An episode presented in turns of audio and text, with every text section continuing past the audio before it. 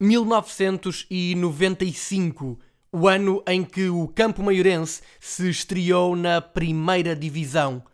Entre os vários reforços, chega ao Alentejo um futebolista proveniente das divisões secundárias holandesas.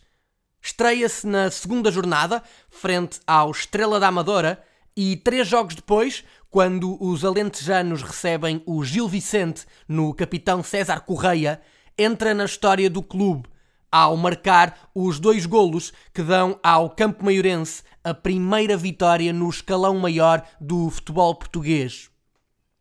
Até a final da temporada, seguiram-se mais 33 jogos e 10 golos que se revelaram insuficientes para salvar a equipa de Campo Maior da descida de divisão. Na despedida, frente ao também condenado Tirsense, bisou na vitória por 3-1, passando a lanterna vermelha aos homens de Santo Tirso. A temporada de estreia em Portugal não passou despercebida a equipas com outras ambições, pelo que acabou por assinar pelo Boa Vista.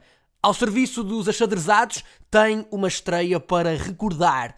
A 15 minutos do fim, o Boa Vista perde por 2 a 1 no Restelo, frente ao Belenenses, e o treinador Zoran Filipovic faz sair Latapi para dar lugar ao holandês ex-campo maiorense. Dois minutos depois, faz o golo do empate e aos 86, Biza, dando vantagem às Panteras. Já perto do apito final, Nuno Gomes fixa o resultado em 4-2. Assim nascia uma das melhores duplas de ataque que passou pelo Bessa. No campeonato 96-97 renderam 35 golos e ambos faturaram também na Taça UEFA e na Taça de Portugal, que os achadrezados conquistariam. No verão de 97, o protagonista deste episódio rumou a Inglaterra, onde cumpriria quase na totalidade o resto da carreira exceção feita à temporada passada em Espanha, ao serviço do Atlético de Madrid.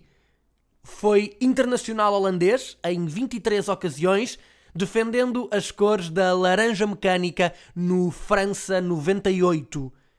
É um caso raro no futebol português. 60 jogos e 32 golos no campeonato foram suficientes para alcançar uma belíssima carreira internacional. Eu acho que isso tem um nome: qualidade. Falo de Jimmy Hasselbank. Eu sou o Paulo Freitas e este foi o 18 episódio do podcast No Mundo dos que são grandes. Até breve.